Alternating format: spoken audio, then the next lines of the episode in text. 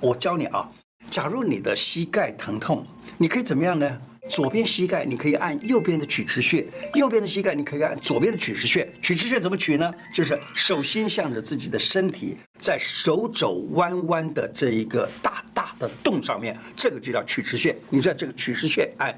按压的时候，你就试试看，你按左边的曲池穴，你动一动你右边的膝盖试试看。同样的，你左边膝盖不舒服，你按一按右边的曲池穴，按下去以后，只要那边觉得酸痛，你动一动膝盖，就可以发现到真的很快就可以改善了。